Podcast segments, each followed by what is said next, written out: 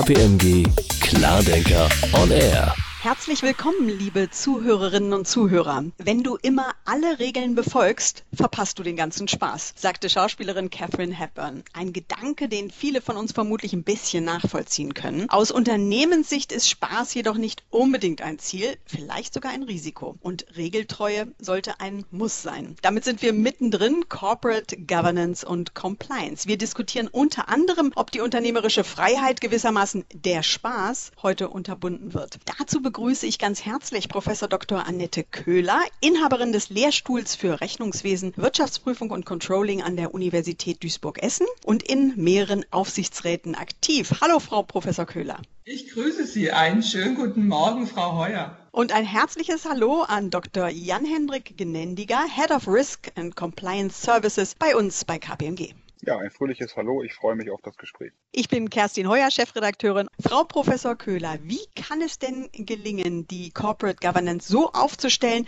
dass eben unternehmerische Freiheit auch bleibt? Ja, danke für die Frage und die ja interessante Anmoderation. Ich habe das noch nie aus der Perspektive einer Schauspielerin betrachtet. Vielleicht sollte ich darüber mal nachdenken.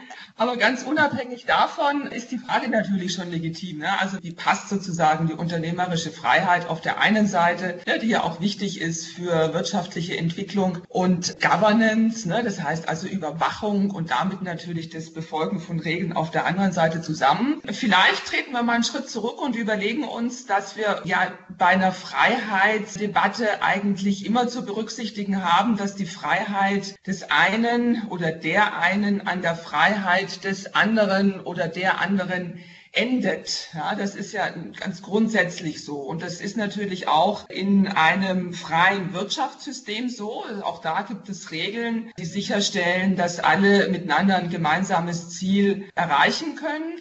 Und wir sehen das ja bei uns auch gesellschaftsrechtlich verankert in der sogenannten Business Judgment Rule. Da wird ja beschrieben, dass unter anderem ne, die Freiheit der unternehmerischen Entscheidung dann zu Ende ist, wenn nicht zum Wohl der Gesellschaft gehandelt wird. Und die Gesellschaft, so sieht es hier die herkömmliche Rechtsmeinung auch vor, ist jetzt hier nicht die Gesellschaft sozusagen draußen ne, in der Welt. Es ist das Unternehmen, aber wir haben ja hier in in Deutschland, und auch das ist ja Konsens, so einen gewissen Stakeholder-Ansatz. Also es werden hier die Interessen aller derjenigen Anspruchsgruppen abzuwägen und auszugleichen sein, die von den Entscheidungen der Unternehmenslenker gegebenenfalls beeinträchtigt werden. Und da fängt Governance an. Also es geht im Grunde darum, die Interessen der Stakeholder gegeneinander abzuwägen. Da sind Vorstand und Aufsichtsrat gefordert und was es dann eben bedeutet, zu einer guten Governance zu kommen, eben innerhalb dieser Ermessensspielräume, die Vorstand und Aufsichtsrat haben, das kann man sich ja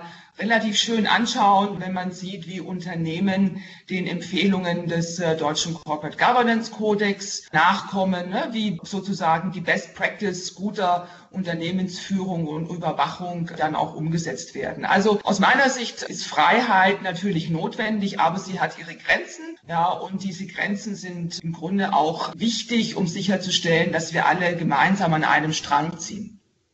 Jan Hendrik, wie viel Risiko sollte und darf ich denn als Unternehmer überhaupt zulassen? Ich bin überzeugt davon, jeder Unternehmer sollte so viel Risiko akzeptieren und zulassen, wie es ihm oder ihr gut tut und ihn oder sie fröhlich macht. Weil das liegt ja im Ermessensspielraum des Unternehmertums. Und ich glaube, gerade dieser Ermessensspielraum, der soll überhaupt nicht angegriffen werden durch Corporate Governance, weder durch subjektive moralische Vorstellungen noch durch jede Regelung, die wir in den gesellschaftsrechtlichen Vorschriften und Spezialgesetzen finden. Das wird sicherlich abhängen von der Risikoaffinität oder Aversität der jeweiligen Unternehmer. Ich glaube, es ist aber für Unternehmer wichtig, dass die Entscheidung, wie viel Risiko akzeptabel ist, oder zu Fröhlichkeit führt, auf der Grundlage von transparenten Informationen erfolgen sollte. So, und ich glaube, bei dieser Informationssammlung, da können eben Instrumente und Methoden der Corporate Governance schon helfen. Einfach um durch Steuerungs- und Überwachungssysteme sicherzustellen, dass die entscheidungsrelevanten Informationen, die ja auch, äh, und Frau Professor Köhler hat es eben gerade gesagt, auch die Adressaten interessieren, dass die auf dem Tisch liegen und auf dieser Grundlage eine Entscheidung getroffen wird, die für das Unternehmen die beste Entscheidung ist. Jetzt ist es so, dass bei den Risiken lässt sich ja ganz gut unterscheiden. Wir kennen die ganz klassischen Kategorien, also die strategischen Risiken, die operativen Risiken. Da würde ich sagen, das ist individuell ausgestaltbar und fällt ganz ohne Frage in den Ermessensspielraum. Schwieriger wird es bei den Compliance-Risiken und bei den finanziellen Risiken. Letztere fallen ja irgendwie auch unter Compliance, zumindest wenn man die Rechnungslegungsvorschrift sich vornimmt. Und zu erweitern ist der Risikobegriff aus der jüngsten Nachhaltigkeitsdiskussion nochmal um die sogenannten nicht finanziellen Risiken oder ESG-Risiken, die ja zunehmend an Bedeutung gewinnen. Und ich glaube, an dieser Stelle, da möchte ich gerne anknüpfen an das, was Frau Professor Kühler gerade sagte. An der Stelle gibt's halt eine gesetzliche Erwartung, weil die Gesellschaft entschieden hat, per Gesetz zu regeln, dass bestimmte Dinge eingehalten werden müssen, weil es im Sinne der freien Gesellschaft ist. Und ich glaube, an der Stelle wird dieser Risikobegriff eben schon ein Stück weit eingeschränkt, weil man jetzt eben nicht entscheiden kann, okay, ich halte mich an keine Regeln mehr, sondern da ist es wichtig, die Vorgaben und Regeln, die ja für das Unternehmen eben durchaus zu Risiken führen, weil möglicherweise Rechtsverstöße begangen werden, diese Regeln genau zu kennen und über angemessene und wirksame Systeme sicherzustellen, dass da eine Awareness im Unternehmen da ist und dass eben die Risikobeeinträchtigung steuerbarer wird. Die fröhlichen Unternehmer und Unternehmerinnen, Frau Professor Köhler. Ja, ja, die gibt's. Ja, ja. Also ich kenne auch welche. Aber vielleicht darf ich da an der Stelle noch ergänzen. Also ich glaube, das ist schon ein valider Punkt. Ne? Wir haben natürlich jetzt eine andere Aufmerksamkeit, ne? eine andere Erwartungshaltung der Öffentlichkeit, aber auch der, der Investoren, aber auch der Banken ne? in Bezug auf Compliance. Also ich glaube, das Legalitätsprinzip ist ja nichts Neues, hatten wir früher auch schon. Also jeder war immer gut beraten, auch relevante Normen einzuhalten. Ich glaube, was sich tatsächlich verändert hat, ist sozusagen der, das Bewusstsein, die Aufmerksamkeit für Regelverstöße.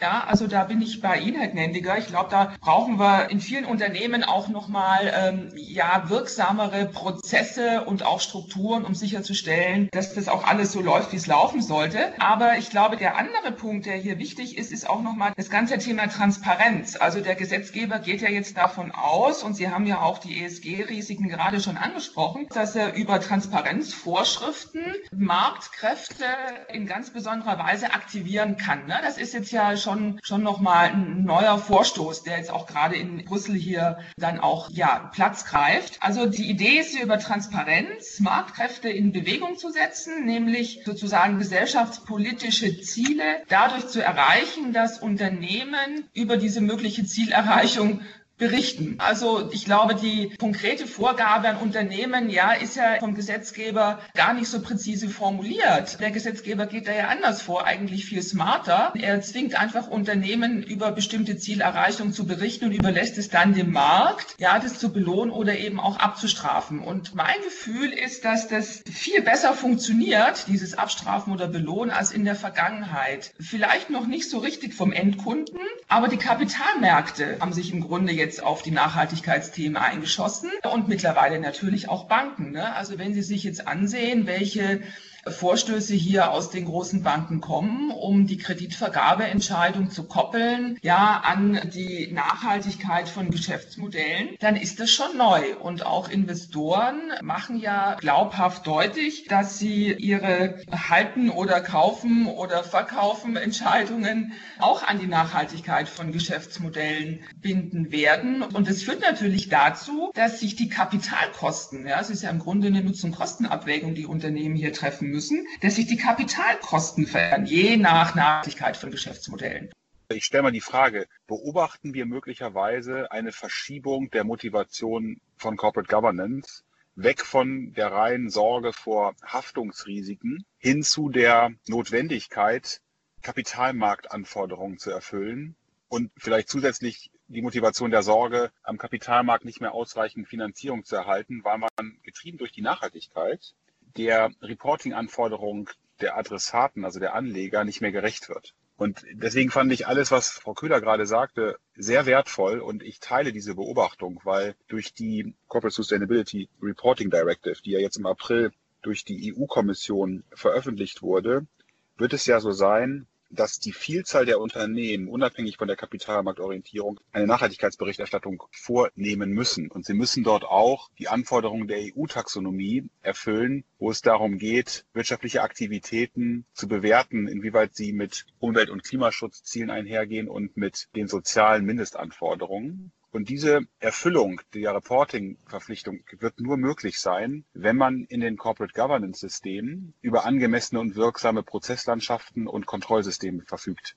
Ne, nur mal als Beispiel wird man gerade im nicht finanziellen Bereich die Prozesse voraussichtlich erst aufnehmen müssen. Und die Daten, die dort erzeugt werden, wird man mit Kontrollen belegen müssen, weil man sonst am Jahresende gar nicht hinreichend sicher die Daten vollständig und genau erfassen kann. Und die Frage, inwieweit die sozialen Mindestanforderungen erfüllt sind, kann ja nur im Compliance-System beantwortet werden, wo plötzlich Dinge wie Menschenrechte, Arbeitsschutz und Arbeitssicherheit bewertet werden müssen, obwohl wir uns in der Vergangenheit vielleicht stärker auf Antikorruption fokussiert haben. Das alles ist jetzt nicht neu. Also die Tatsache, dass die Regulatorik dazu führt, dass die Governance-Systeme erweitert werden müssen und dass auch eine Flexibilität hier erforderlich ist, das kennen wir, aber durch die Nachhaltigkeitsdiskussion kommt plötzlich aus meiner Sicht ein ganz neues Triggering-Event hinzu, was viele Unternehmen, die sich bisher so ein bisschen da durchgemogelt haben, jetzt eben vor die Herausforderung stellt, da handeln zu müssen, weil sie sonst, so wie Frau Köhler sagt, den Zugang zum Kapitalmarkt verlieren.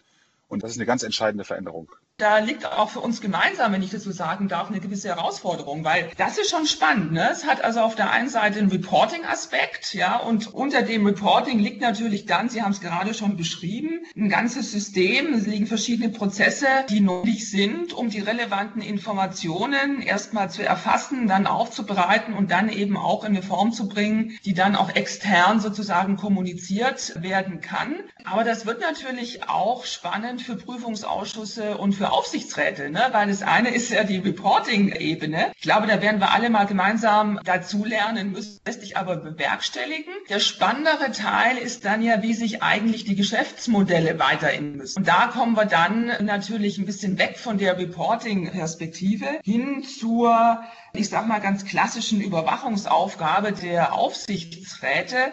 Natürlich haben die sich in der Vergangenheit auch schon ja mit technologischem Fortschritt und mit Innovation und mit Branchenveränderungen und mit internationalen und globalen Herausforderungen beschäftigen müssen. Aber jetzt haben wir natürlich einen unglaublichen Erwartungsdruck von außen. Und ich glaube, das ist der Grund, weshalb wir uns auch in den Aufsichtsräten noch mehr als in der Vergangenheit mit diesen strukturellen Verschiebungen zu befassen haben werden. Und dementsprechend müssen wir natürlich jetzt hier schon, ich sag mal, besonders gründlich unsere Hausaufgaben machen und das, was wir machen, auch noch mehr dokumentieren als in der Vergangenheit. Und da, denke ich, wird auch die Achse zwischen dem Abschlussprüfer auf der einen Seite und den Aufsichtsräten oder natürlich auch den Prüfungsausschüssen in besonderer Weise auf der anderen Seite eine ganz wichtige werden, weil ich glaube, da werden wir alle gemeinsam lernen müssen und uns weiterentwickeln müssen. Ne?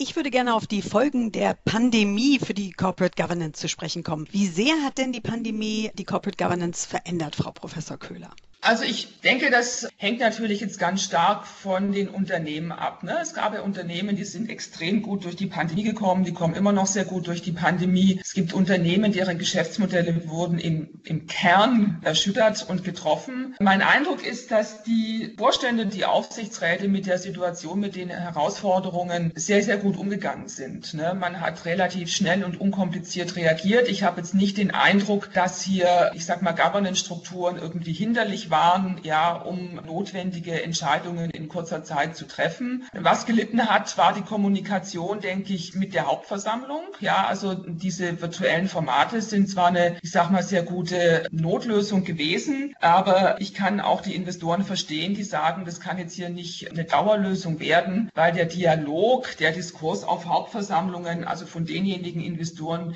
ja, die das ernst meinen. Also ich meine jetzt hier nicht diejenigen, die Hauptversammlung irgendwie als Bühne für sich irgendwie missbrauchen. Von denen spreche ich nicht, aber ich sag mal, die berechtigten Investoreninteressen, die sind natürlich in diesem virtuellen Format nur zum Teil tatsächlich befriedigt worden. Das muss man schon eingestehen. Also da sehe ich im Grunde in der Governance und bei der Governance sollten wir ja auch die Investoren, die Hauptversammlung nicht vergessen. Da sehe ich natürlich eine gewisse Beeinträchtigung.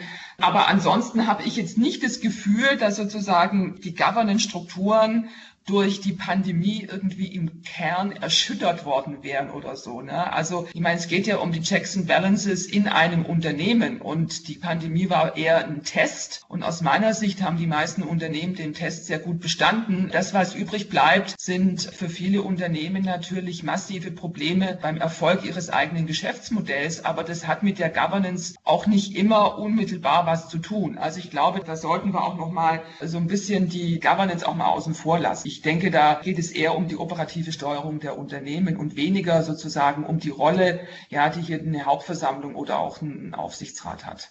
Wie erlebst du das bei deinen Kunden und Kundinnen, Jan Hendrik? Ja, ich glaube, man kann vielleicht noch so zwei Aspekte ergänzen. Die Tatsache, dass die Pandemie und die Art, wie wir miteinander arbeiten und kommunizieren, ja grundlegend verändert hat, führt natürlich auch zu der Frage, sind die Überwachung, wenn man jetzt also sozusagen das Thema Vorstandstätigkeit, Aufsichtsratstätigkeit und Hauptversammlung als einen Aspekt nimmt und dann jetzt sozusagen in diese Überwachungssysteme abspringt, dann muss man ja anerkennen, plötzlich sind alle im Homeoffice und plötzlich begegnet man sich nicht mehr. Plötzlich ist das private Umfeld auch Büro. Und die Regeln, die wir in der Vergangenheit aufgestellt haben, sind natürlich nicht auf diese Infrastruktur ausgerichtet, sondern sie basieren auf der Idee, dass wir uns physisch jederzeit zwischen 9 und 18 Uhr, jetzt etwas flapsig formuliert, begegnen. Und ich glaube, daran liegt nochmal eine Herausforderung, weil ich glaube schon, dass wir, wenn wir auch jetzt alle geimpft sind und wieder, wieder freier uns bewegen können, wird sich an der Art und Weise, wie wir im Augenblick zusammenarbeiten, nämlich virtuell und ortsunabhängig, nicht massiv etwas ändern. Und damit wird die Frage verbunden sein, wie machen wir das jetzt eigentlich mit bestimmten Dingen, die wir in Richtlinien stehen haben, mit der Art und Weise, wie wir Regeln kommunizieren und auch überwachen. Und ergibt sich hier nicht ein gewisser Änderungsbedarf? Den kennen wir schon, weil wir in der Vergangenheit, glaube ich, festgestellt haben, dass eine jüngere Generation eine andere Auffassung hat, wie wir miteinander arbeiten. Aber jetzt ist alles, was wir noch vor wenigen Monaten in der Theorie diskutiert haben, Realität geworden. Und die Realität hat sich massiv verändert. Und damit ist in den Überwachungssystemen halt eine dynamische Komponente hinzugekommen. Und ich glaube, es ist tatsächlich an der Zeit, die Systeme zu hinterfragen und anzupassen an das, was wir jetzt haben. Ich kenne beide Fälle. Also ich kenne Gremien, in denen die Qualität der Diskussion durch das Format beeinträchtigt wird. Es liegt einfach, das ist ja gerade angesprochen worden, an der Distanz. Ja, man hat nicht die Möglichkeit, so in der Kaffeepause einfach mal den ein oder anderen informellen Austausch zu pflegen. Gerade bei kniffligen, bei vielleicht auch etwas unangenehmen Themen, bei Personalthemen ist es ja auch häufig so, dass der persönliche Austausch da immens wichtig ist. Ja, gerade auch wenn, wie gesagt, noch nicht ganz klar ist, wie sich Positionen herausbilden. Ja, da ist es eben extrem wichtig, sich auch mal zurückzuziehen, auch mal in kleineren Gruppen ganz persönlich sich mal auszutauschen. Aber ich erlebe auch, muss ich gestehen, in anderen Fällen das komplette Gegenteil. Da schafft nämlich dieses virtuelle Format die Möglichkeit, dass, dass sozusagen diese physische Dominanz, ja, die manche Leute ja dann auch im Raum haben, ein bisschen zu neutralisieren. Und da melden sich auf einmal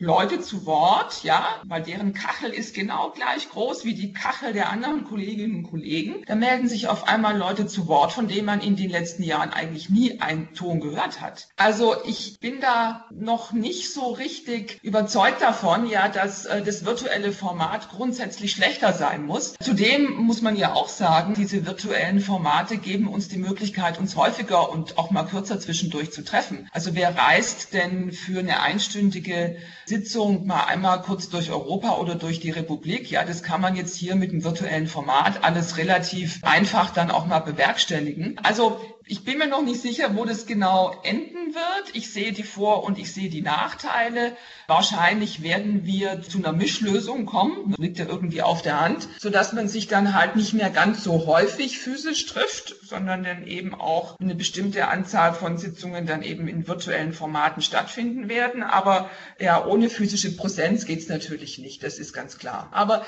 ich denke mal, das wird sich rausmänteln und da wird auch jedes Gremium, jedes Organ für sich eine neue Lösung Lösung finden. Wenn diese Pandemie was Gutes hatte, ja, dann der Impuls in genau diese Richtung, weil ich glaube, wir hätten uns sonst mit diesen digitalen Formaten in der Kürze der Zeit so nicht auseinandergesetzt. Das war jetzt im Grunde die Daumenschraube, die uns da die Natur angelegt hat und jetzt mussten wir entsprechend reagieren. Mein Eindruck ist, es ist gegeben die Umstände recht gut gelungen. Mal schauen, welche Lösungen wir da mittel- und langfristig sehen werden. Also ich bin da aber ganz optimistisch.